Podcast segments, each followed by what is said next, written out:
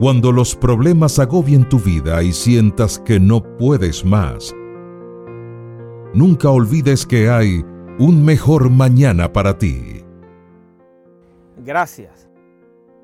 Regocijaos en el Señor siempre. Otra vez lo diré, regocijaos. Filipenses 4:4. El gozo se encuentra en el Señor, no en las cosas.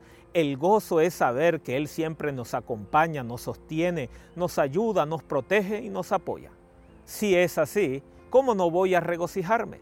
Dios nos ama tanto que vació el tesoro máximo del cielo para que yo pueda estar con Él en la gloria. El gozo es mío por la gracia hoy. ¿Cuántas veces has agradecido?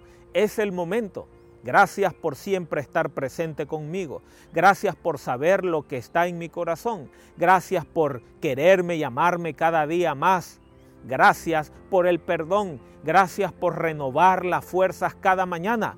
Gracias por tanto, Dios mío. El anhelo de nuestro corazón es conocer cara a cara y compartir en Él el gozo total del cielo para la eternidad. Entonces, regocijémonos por saber que nuestro futuro está en sus manos y así habrá un mejor mañana para ti.